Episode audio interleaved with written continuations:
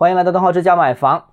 今天我们谈谈佛山楼市去年的楼市的表现啊。二零二二年全国楼市都不好了，佛山楼市也不例外，也表现不佳。但是啊，年尾出现了一个很明显的翘尾行情。从全年新房的成交量上面看呢，是过去十三年来第三低的这个成交量。二零二二年佛山市场真的很差啊。但这个很好理解，因为全国都不好嘛。但是如果我们拆开从月度成交量上看，发现佛山十二月份的成交量居然是下半年的成交量的一个高峰，甚至超过了传统的金九银十啊，都没有十二月厉害。那这个是佛山楼市开始复苏的一个重要信号。我在二零二二年这个年中的时候就说过了，佛山楼市已经见底。现在回看全年的数据，这个判断是没有问题的啊。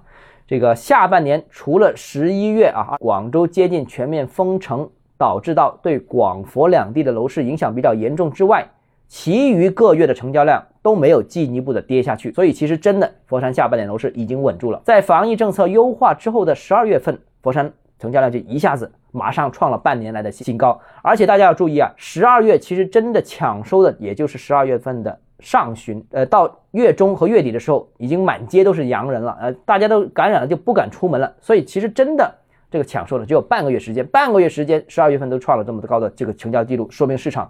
这个购买力已经充分的释放了。至于房价呢，我觉得呢有两点值得注意的。首先，第一个啊，目前呢卖的不好的楼盘，我们发现基本上都是那些死守不肯降价或者降价幅度不到位的一些项目。市场其实已经是回调的了，必须随行就市。那那如果你不随行就市，那我觉得这个不是市场的问题，这是项目的问题。